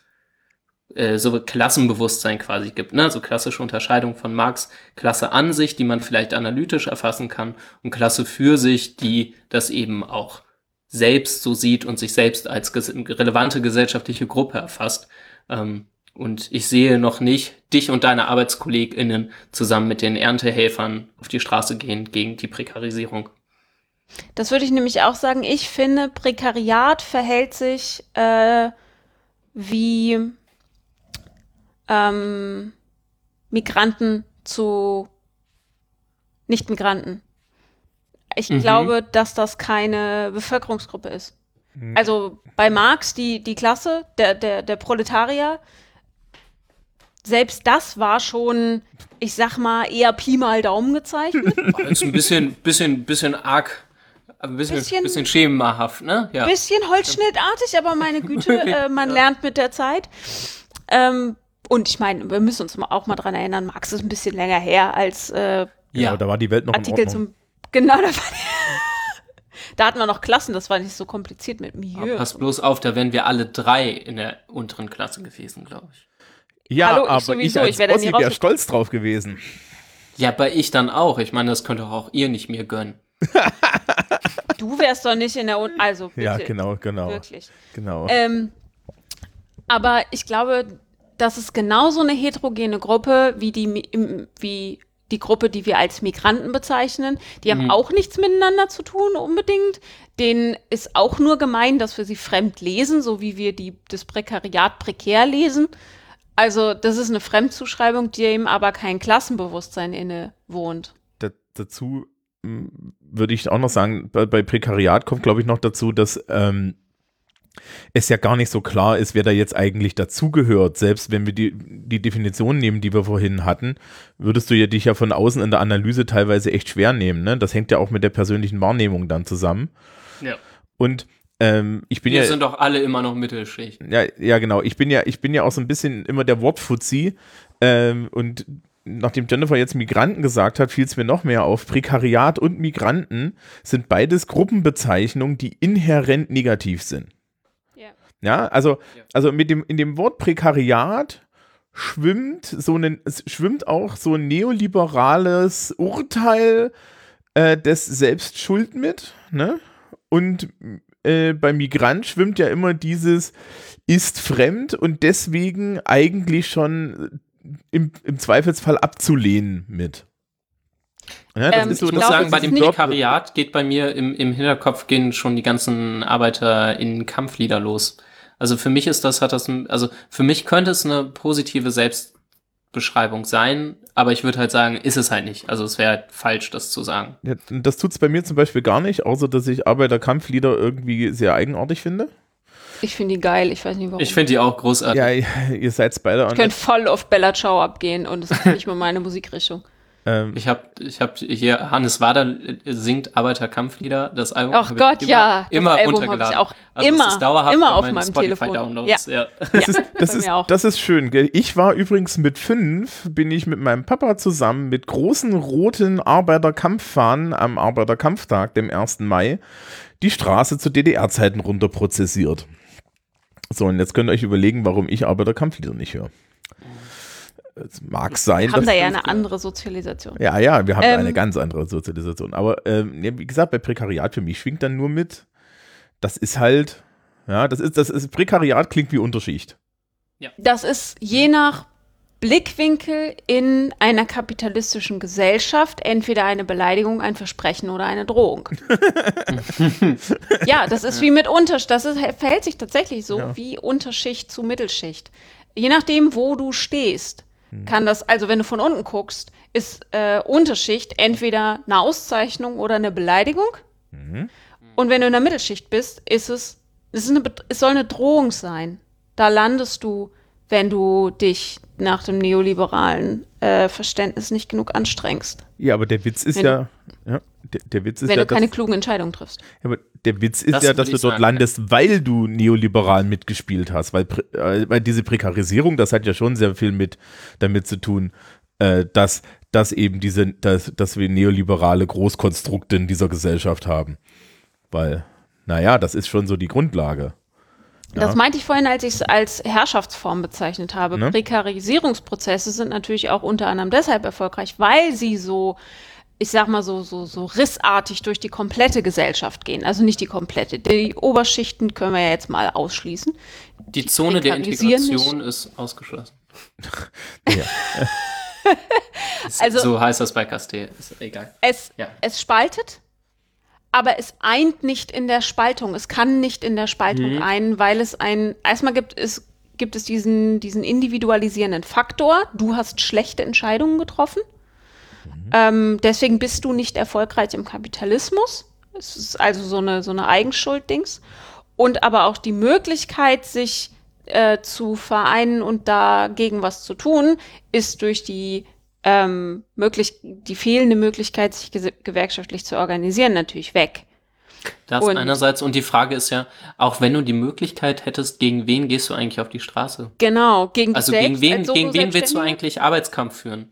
Das ist Ja, genau. total- Ja, du musst ja, die, die gesamte Politik geil. Willst du gegen globalisierte Konzerne, kannst du natürlich, kannst du protestieren gehen, aber das kannst halt, ist halt wirklich, hui, schwierig. Ich naja, glaube, total. diese, äh, diese Denkfabrik, äh, diese große Denkfabrik in Sachen Neoliberalismus, die eigentlich unsere komplette Gesellschaft und die komplette Welt, wie wir sie heute kennen, geformt hat, hat ihren Hauptsitz in der Schweiz. Wir könnten ja davor protestieren. ähm, nee, das ist das nicht die Eloid zu Ini- und dann ist Initiative. Neue Soziale Marktwirtschaft gewesen oder so? War das nicht? Waren die nicht? Bertelsmann? Nee. nee Nein. INSM ist das doch hier auch noch, oder? Die waren auch noch mal Moment, groß ich suche dabei. such den Namen raus. Ähm, INSM ist auf jeden Fall, die, die, dieses Institut für neue soziale Marktwirtschaft ist Neusprech, möchte ich fast sagen. ja, ja, das ist richtig Neusprech. Ähm, Double Think, ne? Und so. Da, Ja. Und äh, mir, mir fiel nur gerade auf, ne, weil wir das so schön gesagt haben, ich kann das auch nochmal plastisch sagen, wenn der Hipster in Berlin, während er in der Gig-Economy arbeitet und das nächste Projekt im Rohr hat, also eigentlich Bullshit macht und dafür vielleicht bezahlt wird, ähm, sich dann seinen, seinen veganen Falafeldöner bestellt und der ihm geliefert wird, dann äh, stellt er nicht fest, dass die Person, die ihm den äh, veganen Falafeldöner geliefert hat, eigentlich mit, sich mit ihm äh, die pra Prekarität teilt, ne? Mhm. Ähm, die Denkfabrik, die ich meine, ist die Mont Pelerin Gesellschaft. Oh, das sagt mir auch was, ja. Äh, gibt es eine ganz tolle Anstalts Anstaltsfolge dazu. Hm. Wenn, wenn, die noch nicht depubliziert ist, vielleicht finde ich sie. Äh, es gibt sie, glaube ich, auf YouTube irgendwo. Aber wenn du sie findest und sie in die Shownotes packen könntest, das wäre Ja. cool. Naja, Das hier in Deutschland schöne- ist es ja Initiative Neue Marktwirtschaft, die machen ja äh, neue soziale Marktwirtschaft und das, das neue soziale Marktwirtschaft ist schon einfach mal ein geiler Begriff. Ja. Das ist, Ich Hier zu, zu, zu, dem, zu dem veganen essenden Falafel-Hipster, der sein, sein Essen von Fedora sich bringen lässt.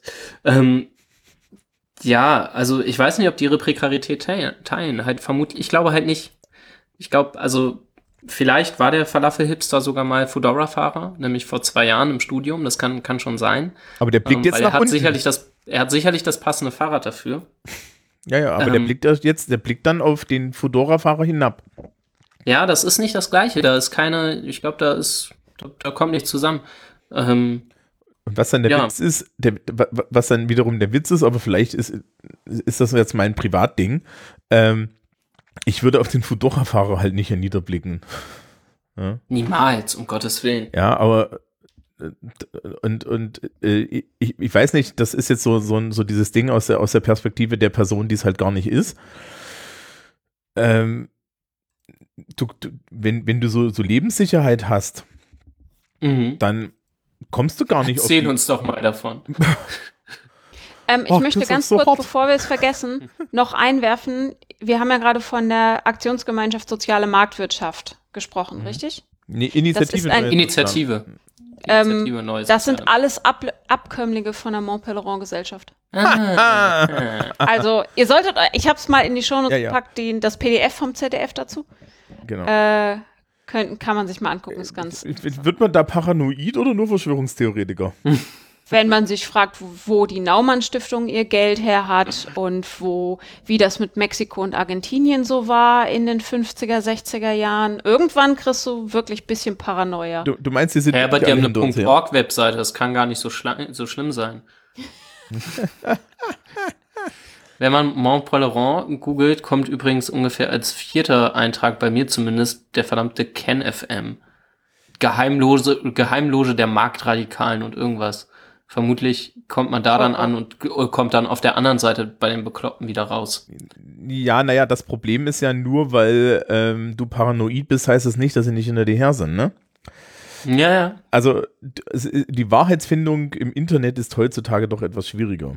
Äh, aber vielleicht meandern wir wieder zu, zu, zurück. Gibt es denn noch einen, einen Blickwinkel, den ihr haben möchtet? Bei mir fällt jetzt nichts mehr ein. Hm. Hm, Hm, Ich überlege. Also wir, das mit der, mit der Intersektionalität war mir tatsächlich ziemlich wichtig. Finde ich auch einen sehr, Ähm. guten, sehr guten Hinweis. Ich weiß nicht, mich würde interessieren, was machen wir jetzt damit? Da können wir jetzt mal richtig hier uns naja, politisch zusammenrotten. Und also, also ich fange ich, ich fang dann mit der mir gegebenen Düsterkeit an und sage, das ist doch der Weg, wo die Gesellschaft hinführt, oder? Also ich meine, wir haben uns, wir haben uns doch, wir haben uns doch äh, alle jetzt irgendwie äh, gegenseitig erzählt, dass das toll ist. Die Gig Economy ist das geilste seit geschnitten Brot. Wir haben die ultimative Freiheit ohne jegliche Sicherheit. Dass das halt auch bedeutet, dass die Leute die ganze Zeit in Angst leben, ist okay. Wir, wir haben, wir haben die, wir haben die Sozial, die haben die Sozialsysteme dem auch nicht angepasst, weil ähm, die konservative Politik der Meinung ist, die, die muss man da ja nicht anpassen. Und äh, die große sozialdemokratische Partei im Jahre 2019 immer noch der Meinung mit, mit, ist, mit Arbeit eine 40-Stunden-Woche zu meinen und einen unbefristeten Job. Pff, Also ich, jetzt so rein zynisch gesprochen, hab, Du meinst, es ist einfach so. ja, es ist so ein bisschen so auch, das sind halt die Geister, das ist, sind halt die Geister, die man rief, als man sich, Ja. sich, sich gesagt hat, dass die heilige Religion des Wirtschaftswachstums ausgerufen wird. Ne? Und dann hat man halt den ganzen, dann hat man halt den Neoliberalismus gekauft, weil, Mhm. weil der ist ja, der ist ja, ne, das, die Priesterkaste dieser Religion und nun ähm, stellt man fest, dass dann, dass dann halt irgendwie das doch alles nicht so toll ist. Und man hin und wieder auf der Pyramide mal einen Menschen opfern muss. Ja, was dann ich glaube ich halt nur, wichtig es nicht finde, ist, ist. äh, wo, woran, wo, wo ich einfach appellieren würde, ist, ähm, auch mal zu sagen, wenn es scheiße ist. Arbeit haben ist, ist wichtig und irgendwie auch cool, aber nicht alle Arbeit ist super lobenswert. Man kann auch mal einfach sagen, es ist, es ist scheiße, wie es ist, ich brauche die Arbeit und das war's. Ähm, und Arbeit nicht so unfassbar zu verklären, wenn es irgend geht. Und ich glaube, das ist extrem schwierig und ich habe da Privilegien bis zum Umfallen als das prickelndste, was uns jemals eingefallen ist. Ähm, aber ich glaube, das ist ein super abstrakter Wunsch, der im Konkreten extrem schwierig umzusetzen ist. Ähm, aber ja, genau. Also Arbeit, Arbeit als Fetisch gewissermaßen ähm, ist, glaube ich, immer noch ein Ding. Und- Ja, aber vielleicht Ja. sollten wir uns die Frage, st- oder muss man da dann am Ende die Frage stellen, ob jetzt nicht vielleicht das mal aufhört mit der Arbeit als zentralen Punkt. Ja, Ja, wir Aber werden uns damit irgendwann beschäftigen müssen, weil wir haben für ein Drittel der Bevölkerung keine Jobs mehr in den nächsten 20 Jahren. Industrialis äh, Automatisierungsquote in der Industrie 60 Prozent. Ja, ich muss aber, da muss ich ganz kurz einwerfen. Ähm, es gibt einen ganz schönen Text von, wie heißt sie, Martina Hensler, äh, Persistenz der Argumente, ist, glaube ich, in der APUZ damals erschienen, die ganz schön nachzeichnet, wie in, im Zuge jeglicher Automatisierungswelle immer wieder erzählt wurde, es ist jetzt wirklich das Ende der Arbeitsgesellschaft und diesmal aber wirklich und jetzt mit der Computerisierung, aber wirklich und jetzt mit Industrie 4.0 eben, diesmal ganz in echt gibt's keine Arbeit mehr ähm, ist bislang nie eingetroffen. Ich bin sehr gespannt. Also die, Daten, die wir haben, sagen das ja wirklich. Ähm, aber ich glaube, es ist extrem komplex, damit wirklich das, das auszurechnen und davon auszugehen, dass die Arbeit wirklich komplett ausgeht. Wer, wer Englisch spricht, kann Mhm. sich da die äh, Folge Last Week Tonight von letzter Woche angucken. Da geht es um äh, Automatisierung. Da Aha. macht er nämlich das auch auf, von wegen, bisher haben die dann immer andere Jobs gefunden. Das Problem an dieser Sache ist, ähm, dass wenn sehr äh, niedrig qualifizierte Jobs wegfallen, früher dann mäßig qualifizierte Jobs zur Verfügung standen, in die die Leute dann abgewandert Mhm. das wird heute schwierig, aber was man dabei auch immer noch betrachten muss, ähm, in 10, 15, wir müssen wahrscheinlich, das ist meine Ansicht, daf- damit aufhören, Menschen für das auszubilden, was wir gerade brauchen. Weil wir Mhm. nicht absehen können, was wir in 10, 15 Jahren von denen wollen. Ähm, und ich glaube, wir müssen uns zumindest verabschieden von der Vorstellung des Normalarbeitsverhältnisses und mehr zu, das habe ich auch bei John Oliver gesehen, ähm, irgendwie, ich weiß nicht mehr genau, wie sie es genannt haben, so ein Drei-Karrieren-Lebensweg. Also du hast Plan A, Plan B, Plan C, du hast nicht nur eine Karriere, du wirst in deinem Leben vier, fünf Karrieren haben und du wirst dazwischen wechseln müssen, das wird normal. Also ich weiß nicht. Kurze Frage, ist das dann das hohe Lied der Prekarisierung im Umkehrschluss? Ja, wahrscheinlich. Ähm, ich glaube, ich glaube nicht, dass diese unterschiedlichen Karrieren zwingend mit Prekarisierung einhergehen können. Ich bin aber pessimistisch und glaube, dass sie in dem System, in dem wir jetzt leben, wenn sich da nichts ändert, wird es immer mit Prekarisierung verbunden sein. Weil die Leute, die nicht gut mit diesen Übergängen klarkommen, die für diese Übergänge nicht vorgesorgt haben, kein Geld für Weiterbildung zurückgelegt haben, keine Weiterbildung für sich selbst bezahlen können, wir denen dann wieder als Gesellschaft unterstellen werden, die sind nicht employable, die haben sich nicht employable gehalten und so weiter. Ja. Ähm, ich habe hier irgendwo im Schrank rumliegen das Lexikon der Politik von, vom Nolan. Mhm. Und äh, da gibt es im Be Be Be Bereich Sozialstaat den schönen Satz, ähm, der Sozialstaat, äh, die, die, eine, eine wichtige Sache in der Sozialstaatlichkeit in Deutschland war, ähm, dass man die Verantwortung für die Arbeitslosigkeit äh, von einem Schicksal für den Einzelnen zur Verantwortung des Einzelnen gemacht hat. Ja, und seitdem ist es eigentlich durch. Und das Problem halt mit der Automatisierung ist ja dann am Ende auch, ähm, die, es werden damit immer Leute, Leute weggeschafft oder, oder Leute wegautomatisiert, die im Zweifel dann nicht die Programmierer sind, die das Zeug wegautomatisieren. Und das Verhältnis Ja. Programmierer zu Roboter ist, Ist jetzt, halt, genau. ne? Also zum einen können die Leute es nicht übernehmen und zum anderen brauchst du halt. Und, und Ja. der Programmierer wiederum arbeitet auch prekär, weil der wird nämlich nur noch für das Softwareprojekt angestellt und muss sich danach auch einen neuen Job suchen. Ja, wenn er, genau, und wenn er halt nicht eh ein Clickworker ist, ne? Ne? Die Ja. gibt's ja, gibt's ja auch noch. Die, die haben es ja besonders Ich- prickelnd. Ich hatte zu der Frage vorhin noch eine, deswegen war ich so ruhig. Äh, ich weiß nicht genau, ob ich sagen wollte oder nicht. Ähm, Jetzt hast du angefangen. ja, jetzt habe ich angefangen, weil ich mich dazu entschieden habe, dass es äh, gesagt werden sollte. Wir reden viel über äh, Prozesse, als wären, wären wir daran nicht beteiligt. So, äh, was machen wir denn jetzt damit mit Prekarisierung? Die läuft einfach so. Ich kann nicht verstehen, wie jemand nicht in der Gewerkschaft sein kann. Punkt. Wow, und schon. Ja, Flocke ist ganz Flocke stimmt Meinung. mir zu. Flocke Aus. ist bei mir.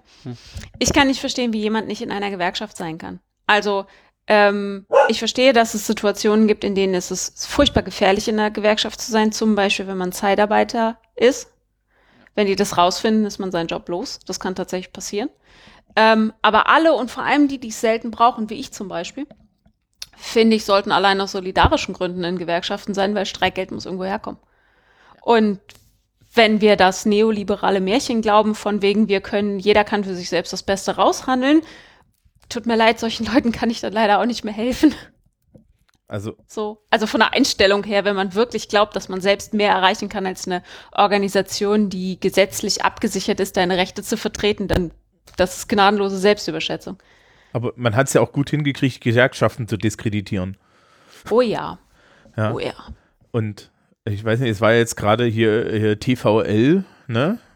Und so. Ja, irgendwie habe ich da heute eine Mail gekriegt, dass es irgendeinen Verhandlungsdurchbruch gibt. Ja, ja, du, du, du kriegst in, du kriegst 33 Monate äh, jetzt insgesamt 8 Prozent oder so. Aber das, mal Interessant, das Interessante war das Argument, das die Gewerkschaften aufgemacht haben, war ja an der Stelle, wir müssen die Bezahlung anheben und dann haben sie ein geiles wirtschaftliches Argument gebracht für den öffentlichen Dienst, nämlich hier Leute, wenn ihr anständiges Personal haben wollt, dann müsst ihr das jetzt mal anständig bezahlen, sonst gehen die nämlich alle in die Wirtschaft. Habt ihr schon gesehen, da ist, Fach, da ist Facharbeitermangel, dann kriegt ihr niemanden mehr. Ja. ja, ernsthaft, das war das Argument von Verdi, fand ich eigentlich gar nicht so schlecht. Ähm, Aber dass sie es aufmachen, das ist vor allem, weil seit, äh, eigentlich ist es doch seit Jahren der Witz, äh, wer was auf sich hält oder wer es sich leisten kann, geht nicht in den öffentlichen Dienst. ja, Seien also du wirst verbeamtet, ne? Dann, dann ja, aber selbst da nicht. Also zum Beispiel Menschen, die Medizin studiert haben und beim medizinischen Dienst der Krankenkassen landen oder in einem Gesundheitsamt, die haben es halt nicht geschafft. So, so als Meinung. Ähm, oder Ingenieure, die für Städte arbeiten etc. Das wird immer ein bisschen belächelt. Die werden, die müssen sich ganz oft rechtfertigen, warum sie nichts Anständiges machen, wo sie das Doppelte verdienen. Ich finde das Argument tatsächlich ganz gut, dass wenn ihr die Besten haben wollt, ihr sie auch bezahlen müsst. ja, Ist was dran, auf jeden Fall, ja. wir haben jetzt, wir haben, ne, es gab ja auch dieses Ding mit, wir haben jetzt Digitalpakt und dann hi- hieß es ja, dann brauchen ja, brauchen wir für 40.000 Schulen in Deutschland eigentlich 20.000 ITler, die sich drum kümmern. Und So dann eine war, Art digitaler Hausmeister. ja, ja, der, das Geile ist nur, der Fachkräftemangel auf der Wirtschaftsseite ist bei 50.000 Leuten. Und die konkurrieren international mit Google und, und Facebook und Apple, die zu jedem guten deutschen ITler nur sagen müssen, guten Tag, wir hätten dich gerne. Und ähm, äh, Facebook zahlt ja irgendwie 200.000 äh, äh, Dollar im Jahr. Ne? Also da, da bist du so gepudert, das kannst du dir nicht vorstellen. Ähm, und die, die Frage ist dann so ein bisschen, ja, äh, hilft noch die Gewerkschaft? Ich muss natürlich dazu sagen, ich bin nicht in der Gewerkschaft, was ein bisschen damit zusammenhängt, dass ich schlicht und ergreifend mit Du bist Arbeitskampf Beamter, das ist natürlich eine ganz andere Nummer. und ich finde, ich finde als Beamter im Übrigen sämtliche Standesvereinigungen, in denen ich sein kann, fragwürdig. Ja, tatsächlich sind die, die ihr da habt, ähm, Ich könnte in die GEW gehen, aber dann zähle ich Ja. hier in Bayern, glaube ich, schon als außer, äh, außerparlament parlamentarische Opposition. ja. Gut, Gut, Hammers. Haben wir's. ich habe ich hab ehrlich keine Idee, welche Aufgabe wir heute stellen sollten. Irgendwie reflektiert deine Füllt ein Gewerkschaftsbeitrittsformular aus. ja, irgendwie, irgendwie, irgendwie Meländer, reflektiert ne? das Vikarierin, vereinigt euch oder so. Genau, bildet Banden. Ja.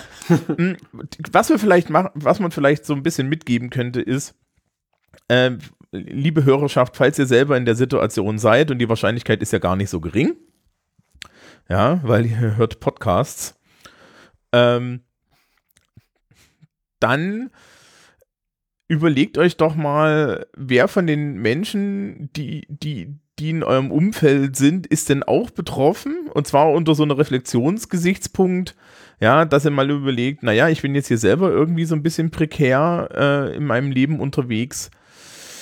Ähm, wer von den Menschen, mit denen ich regelmäßig zu tun hat, könnte das denn auch sein? Ne, dann kommen wir vielleicht diesem, diesem Klassenidee, dieser Klassenidee näher. Vielleicht hilft's ja. Zumindest hat man dann schon mal jemanden, mit dem man sich austauschen kann und fühlt sich weniger allein.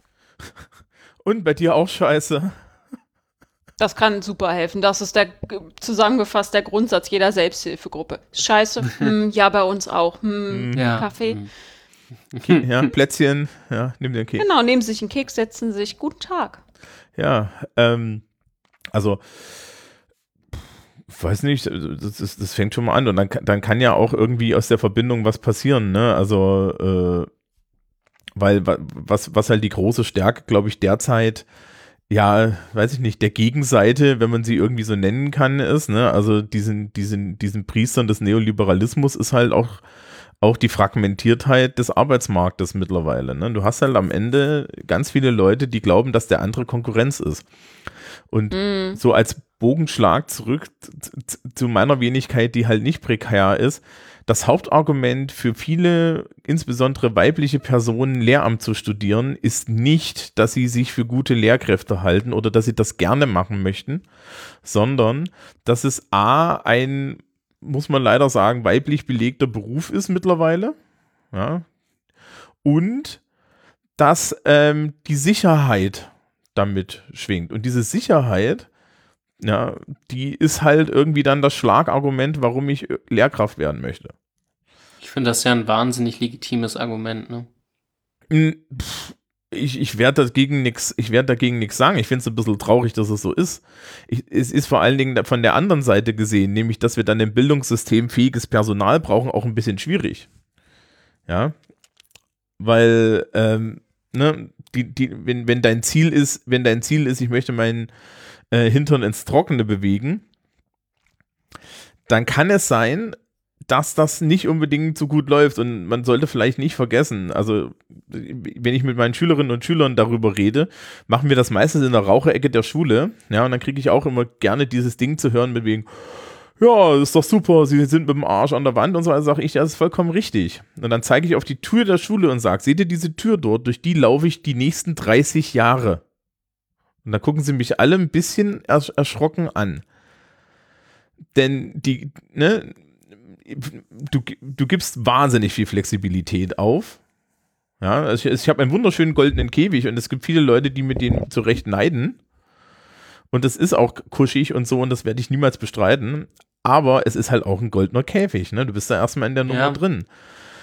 Und wenn du dir dann überlegst, dass du mit wenig Idealismus ein, dir einen Beruf ausgesucht hast, der dich so bindet und an den du dann auch mit deinem ganzen, mit deiner ganzen mit deiner ganzen sozialen Außenstruktur gebunden bist.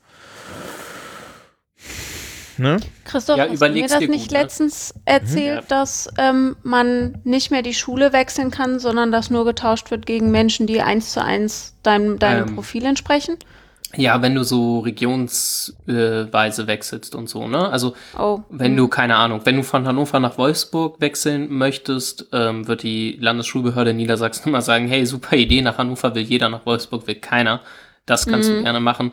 Wenn du aber äh, aus Niedersachsen nach Bayern möchtest, geht das nur per, per Geiseltausch. Dann brauchst du jemanden mit gleicher Qualifikation, gleichen Fächern, gleichen allem, äh, der die mit dir tauscht. Außer du bist aus Bremen, dann nehmen wir dich gar nicht. ähm, Oh Gott. es ist okay. übrigens, ich, ich kann auch nicht in Bremen anfangen, aber wer möchte das auch?